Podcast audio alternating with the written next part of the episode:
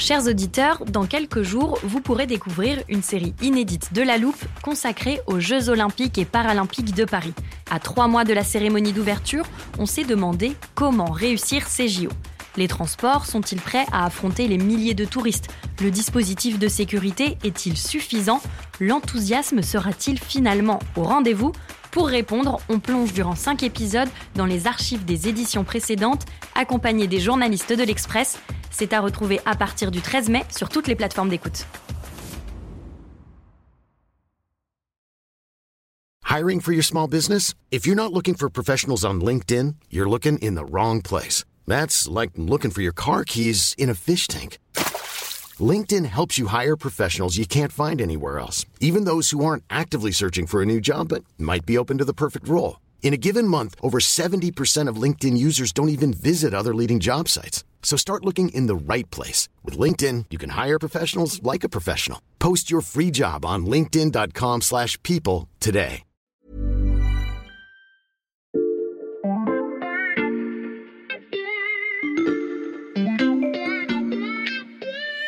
Salut, c'est Xavier Yvon. Nous sommes le mardi 11 octobre 2022. Bienvenue dans La Loupe, le podcast quotidien de l'Express. Allez, venez, on va écouter l'info de plus près. Vous connaissez la culture geek, ce mélange de passion pour les nouvelles technologies et les mondes fantastiques où certaines œuvres font presque l'objet de culte. Naturellement, le monde de la tech et ses startups baignent dedans. Alors, quand le thermomètre baisse d'un coup très fort, moins 25% aujourd'hui à la bourse de New York. Les actions de Meta, maison mère de Facebook, dévissent. Netflix qui a perdu 35% de sa valeur. Euh, PayPal en chute de 25% aujourd'hui. Snapchat, moins 42% en bourse. Quand on annonce un gel des embauches, quand les entreprises dégraissent et quand les investisseurs se montrent de plus en plus frileux, forcément, une référence s'impose. Winter is coming. Ce coup de froid sur un secteur jusque-là florissant annonce-t-il le pire comme dans la célèbre série Game of Thrones? Autrement dit, la tech est-elle en train d'entrer dans un hiver économique? C'est la question qu'on passe à la loupe aujourd'hui. J'ai monté un peu le chauffage dans le studio pour accueillir mes invités qui suivent de près le monde de la tech pour l'Express. Anne Cagan et Maxime Recoquillé, journalistes au service économie. Salut à tous les deux. Salut. Salut Xavier. Si tu veux rester dans la thématique euh, Game of Thrones, d'ailleurs, euh, j'ai une petite histoire à te raconter qui n'a rien à envier à la violence de certains épisodes. Ok, je t'écoute. Je voulais te parler de Zenly. C'est une entreprise qui a été fondée par deux Français. Mhm. Tout commence comme un conte de fées pour eux, tout simplement. Ils partent d'une idée géniale, celle de géolocaliser euh, donc ses amis. L'idée tape dans l'œil de Snapchat en 2017, qui les rachète pour 250 millions de dollars. Mhm. Euh, L'application elle croît, elle croît, elle croît, jusqu'à avoir même 35 millions d'utilisateurs, ce qui en fait un des réseaux sociaux les plus utilisés en France, en, en Europe. Mhm. Ça s'accompagne récemment par Snapchat euh, par des hausses de salaire généreuses euh, données à l'équipe euh, donc de Zenly et des stock options. Et là, patatras, à la fin de l'été, Snapchat décide de licencier finalement 20% de ses effectifs globaux, dont les 70 employés de, de Zenly, et ferme totalement l'application. Et alors cette histoire, c'est pas du tout un cas isolé, c'est une très bonne illustration de ce qui se passe aujourd'hui dans la tech, même chez les plus gros, le vent tourne quasiment du jour au lendemain. C'est vrai que l'histoire est euh, glaçante, si je peux me permettre. Euh, Qu'est-ce qui explique ce refroidissement brutal du marché de la tech? Essentiellement les effets secondaires de la pandémie de Covid, en fait. Il en a toute une liste. On les énumère? Bah allons-y. Alors pour le premier, on va te mettre à contribution, Xavier. Est-ce que tu peux ouvrir ton armoire à archives, Mhm. s'il te plaît, et sortir l'épisode qui s'appelait Bienvenue dans l'économie casino Ah oui, c'était avec euh, votre chef de service Béatrice Mathieu. Alors celui-là, il date, hein, c'était un des tout premiers de la loupe. On était au printemps 2021, il doit être tout au fond, pas là, non plus. Ah, le voilà. Tu peux nous mettre le passage de Béatrice sur le Covid et l'argent magique? Attends, je te cherche ça. Alors, qu'est-ce qui s'est passé euh, pendant cette pandémie? Eh ben, les banques centrales, elles ont ouvert grand euh, les vannes, elles ont ramené les taux d'intérêt quasiment à zéro. Tout ça eh ben, fait qu'il y a énormément d'argent qui est arrivé euh, sur le marché, sur les marchés financiers. Il y a des tombereaux de milliards et des milliards de dollars qui sont arrivés. Eh bien, tout cet argent, il faut bien qu'il se déverse quelque part. Oui, mais bon, enfin, tout ça c'est terminé. On a refait un épisode récemment avec Béatrice pour expliquer que les banques centrales avaient refermé le robinet en remontant les taux d'intérêt et que bah, l'argent magique euh, pas cher, c'était fini. Oui, merci Xavier, tu as parfaitement résumé la situation. C'est bien le problème pour le secteur tech, il n'y a plus autant d'argent à investir. Par exemple, les fonds late stage, alors pour ceux qui ne connaissent pas euh, tout le jargon startup, c'est les fonds qui interviennent dans les phases de développement plus avancées d'une startup. Mhm. Ces fonds-là, ils ont signé moins d'opérations ces derniers mois. On avait euh, moins 17% sur les deux premiers trimestres et ce sera moins 29% attendu sur la fin de l'année. Bon, on va continuer la liste. Euh, vous avez encore besoin de moi ou c'est vous qui déroulez la suite? On va dérouler la suite. Alors, pour continuer, un autre effet secondaire du Covid, c'est la gueule de bois. La gueule de bois. Oui, certaines boîtes de la tech ont explosé grâce au Covid, Mhm. tout le e-commerce par exemple, mais forcément maintenant que les confinements sont terminés, euh, Mhm. l'activité rebaisse. Il y a aussi des stars de la pandémie qui retombent de haut, on l'a vu par exemple avec Zoom, les visioconférences, ou Peloton, les vélos d'appartement haut de gamme. Toutes ces sociétés, on se disait qu'elles allaient cartonner dans le monde d'après, sauf qu'en fait le monde d'après, il n'est pas si différent du monde d'avant, et maintenant que les confinements sont terminés, les gens reprennent leur vie normale. Et puis l'après-Covid, c'est aussi une baisse de l'attention généralisée qui est pourtant le nerf de la guerre pour des plateformes comme Facebook, euh, Meta, donc euh, Instagram, euh, Twitter et Snapchat. Donc moins d'argent, moins d'attention, euh, quoi d'autre? Moins de semi-conducteurs aussi, ces petites puces électroniques qu'on retrouve dans les ordinateurs ou les smartphones. Mhm. Il y a des pénuries à cause des arrêts d'usines dans le monde et la production aussi est très localisée, euh, notamment en Asie euh, du Sud-Est. Euh, Voilà, les coûts ont augmenté de 15 à 20% chez Intel, Samsung ou TSMC par exemple. Et j'ajoute un dernier effet, moins de productivité aussi. Comment ça? Le télétravail a, a fini par poser des problèmes en fait. Il y a un tel engouement que les boîtes euh, n'arrivent plus à faire revenir les employés au bureau, même parfois à des postes très élevés. Mhm. Et comme dans le secteur de la tech, il y avait une guerre des talents, ça faisait justement partie du type d'avantage qu'on accordait pour aussi attirer ces profils-là. Mais le télétravail total, vraiment 5 jours sur 5, même avec des gens qui sont très à l'aise avec la technologie, c'est pas toujours évident. Et ça s'est ressenti sur la productivité de certaines sociétés, notamment dans le secteur des jeux vidéo, avec des jeux qui sont sortis plus tard que prévu. La liste commence à être longue, on s'arrête là? Oui, mais je voudrais euh, rajouter quand même un, un dernier facteur qui explique euh, le coup de froid sur certains secteurs de la tech, qui n'a rien à voir avec le Covid cette fois. Lequel? Les nouvelles conditions euh, d'Apple pour la collecte de données, donc ce est demander à l'utilisateur sa permission pour traquer ses recherches Internet, donc ça a un gros impact sur la publicité en ligne, qui est le modèle de beaucoup de compagnies, comme Snapchat dont on a parlé au début. Toutes les conditions étaient donc euh, réunies pour que la tech prenne froid. Vient maintenant la question que pose toute personne en train de tomber malade. Est-ce que c'est grave, docteur?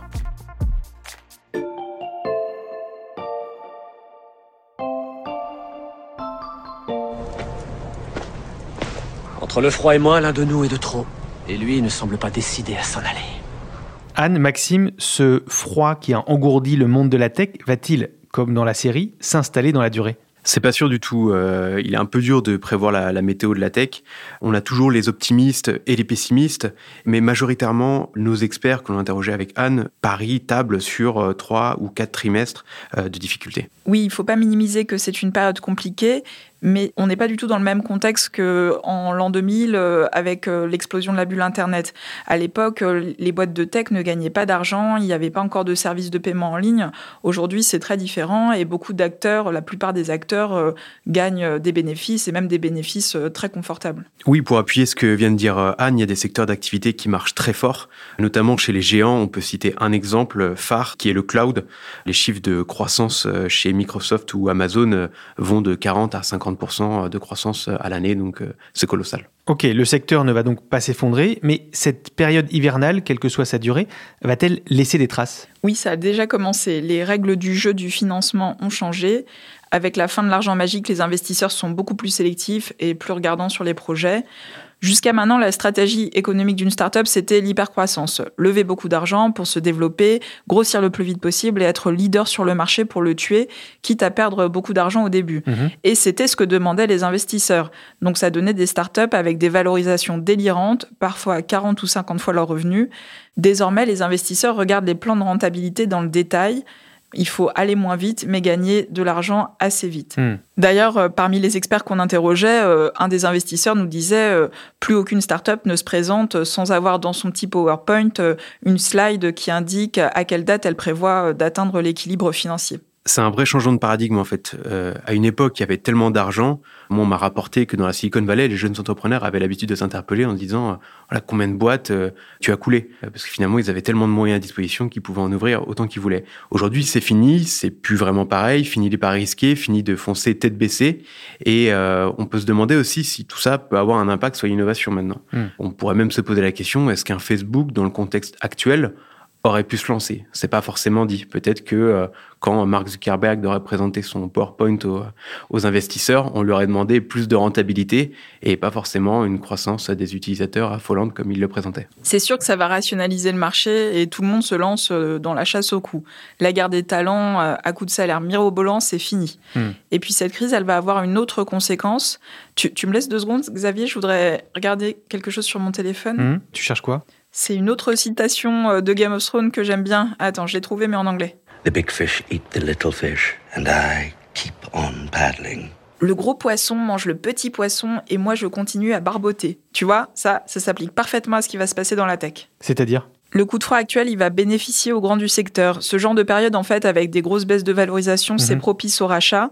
Les géants de la tech, eux, ont beaucoup de cash et ils pourraient en profiter justement pour acheter des pépites euh, qui ont un peu de mal à survivre en ce moment. Et notamment euh, dans le secteur du jeu vidéo, euh, qui fait l'objet de beaucoup de convoitises.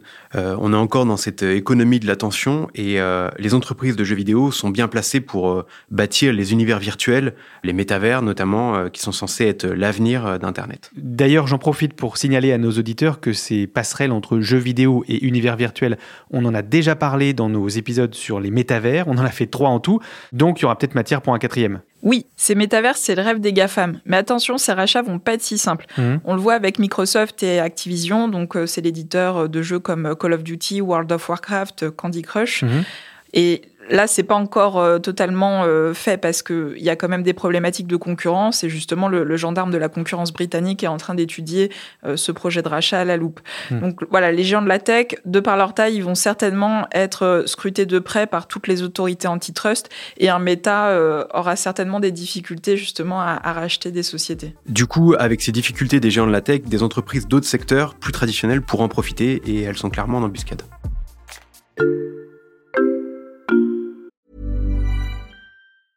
I'm Sandra, and I'm just the professional your small business was looking for. But you didn't hire me because you didn't use LinkedIn jobs. LinkedIn has professionals you can't find anywhere else, including those who aren't actively looking for a new job but might be open to the perfect role, like me. In a given month, over 70% of LinkedIn users don't visit other leading job sites. So if you're not looking on LinkedIn, you'll miss out on great candidates like Sandra. Start hiring professionals like a professional. Post your free job on linkedin.com/people today.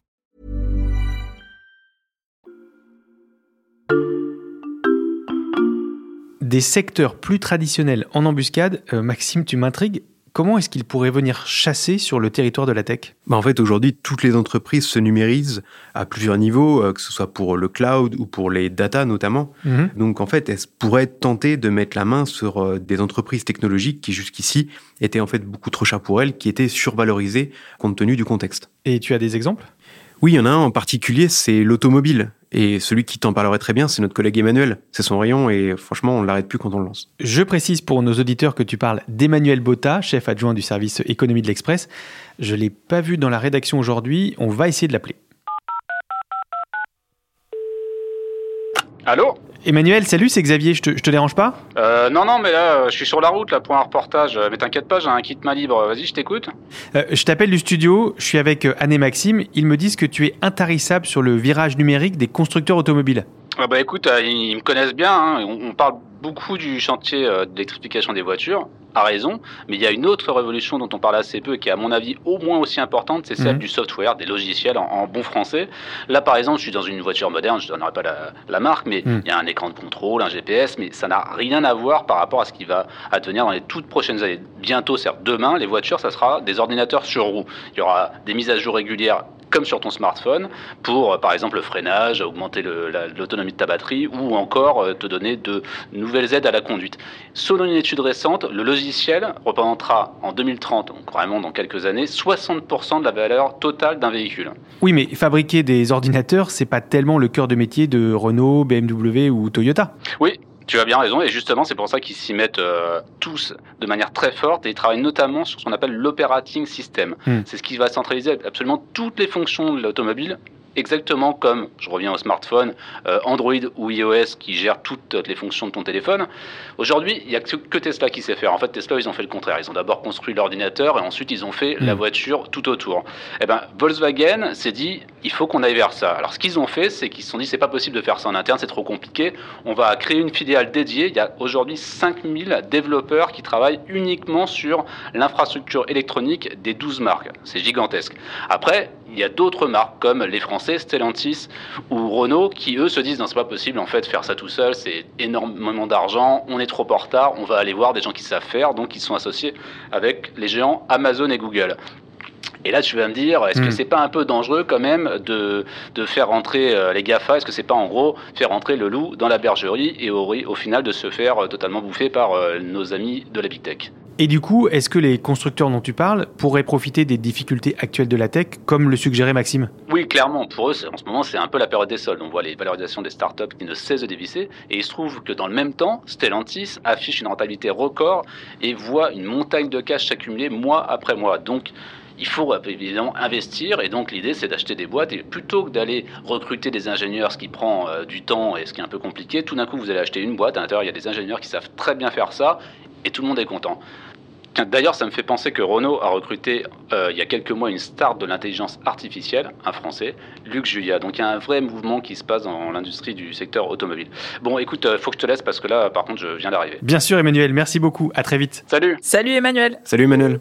Ce qu'Emmanuel vient de raconter pour l'automobile, c'est valable aussi pour la mode et le textile. Nike, par exemple, a récemment racheté la start-up de NFT Artefact Mhm. et se considère maintenant comme une entreprise technologique. Et puis, si les salaires baissent dans la Silicon Valley, ça va être aussi plus facile d'attirer les talents de la tech. Les ingénieurs vont peut-être y réfléchir à deux fois quand il faudra choisir entre une start-up innovante et un grand groupe traditionnel euh, confortable. Changer de secteur, une solution pour passer l'hiver au chaud. Vous reviendrez nous annoncer le printemps, Maxime et Anne? Oui, on va le guetter. Oui, oui, on sera là. Anne Cagan et Maxime Recoquillé, experts de la tech à la rédaction de l'Express. Pour retrouver leurs articles ainsi que ceux d'Emmanuel Botta et de tout le service économie, ça se passe sur l'express.fr. Les trois premiers mois d'abonnement numérique sont à 99 centimes en ce moment, alors profitez-en.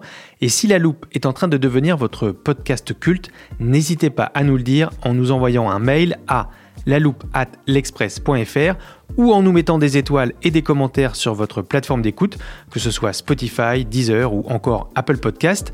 Abonnez-vous également pour être sûr de ne rater aucun nouvel épisode. Celui-là a été monté par Ambre Rosala et réalisé par Jules Cro. Retrouvez-nous demain pour passer un nouveau sujet à la loupe.